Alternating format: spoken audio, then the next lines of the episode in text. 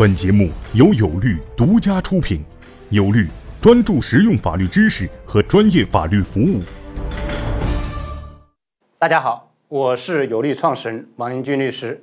今天我们讲的词条是期权池。什么是期权池？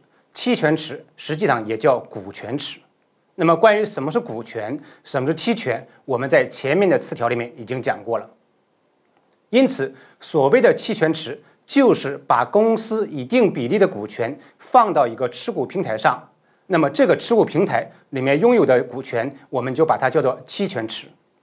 比如你是一个有限责任公司或者是一个股份公司，你把公司百分之十、百分之十五或者百分之二十的股权放到一个持股平台上来，那么把它就叫做期权池。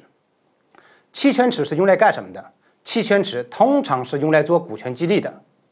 我们知道，一个公司在发展过程中，你要对公司的员工、高管，甚至部分的合伙人要进行股权的激励。那么，这个股权激励的股权从哪里来呢？一般都来自于它的期权池。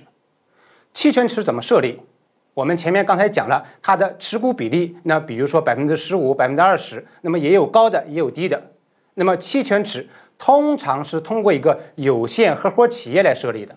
那么一般情况下是公司的股东，也就是创始股东拿出百分之十的股权转让给这个有限合伙企业，通过这个有限合伙企业来持有公司的股权。